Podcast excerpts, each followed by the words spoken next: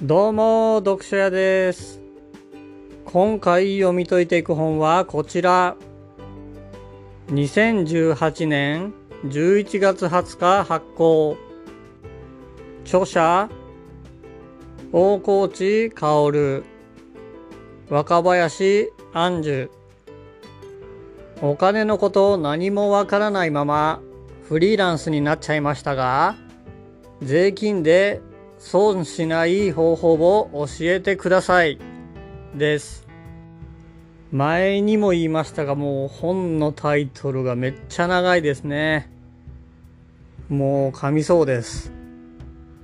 まあそれは置いといて、結論から入りますが、この本を読むことで、経費を知って税金で得をしよう。ということがわかります。それでは行ってみましょう。会社員をしていると、経費ってなんだかよくわかんないですよね。まあ仕事に使うお金だろうっていうのはわかるんですけど、基本的にはこういうルールがあるようです。その人の仕事に関係しているか、世間の常識的にどうか、ということで使われるお金のことを経費と呼ぶそうです。そして経費は税金がかかる前に差し引くことができます。ここめちゃくちゃ大事です。売上のすべてに税金がかかるわけじゃなくて、経費を引いた金額に税金がかかるんです。だから仕事に使ったお金は経費として計上をして税金を少しでも少なくしましょう。これを証明するためには、レシートや領収書はしっかりと保管しておきましょう。そして、ここからが肝なのですが、この経費を使えば、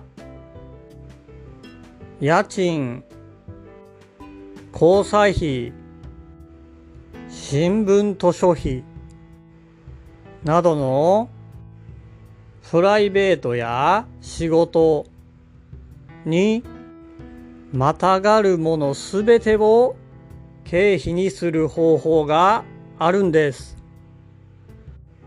これを家事案分と言います。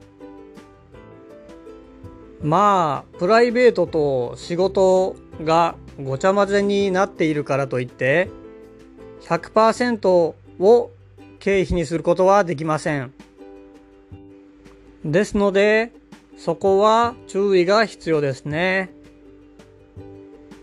例えばなのですが、家賃を経費にするとして、24時間のうち8時間働いているから、家賃の3割を経費にするというような感じです。家にいてもずっと仕事をしているわけではないので100%経費にはできないんですね。ここは間違えないようにしましょう。読書屋としては本を読んで仕事にしていきたいので新聞図書費とかはめっちゃ使えそうですよね。これ以外にもどんなものが OK とかも書かれていたので本書を手に取ってもらえるとより経費について理解できるかと思います。まとめ今回はお金のこと何もわからないままフリーランスになっちゃいましたが、税金で損しない方法を教えてください。を経費の部分に絞ってまとめてみました。経費をうまく使うことができればかなりの節税になりますね。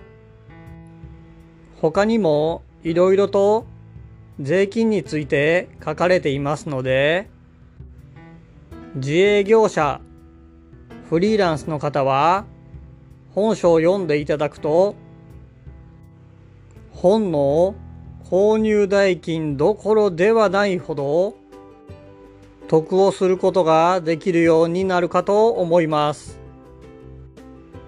リンクを貼っておきますので、チェックしてみてください。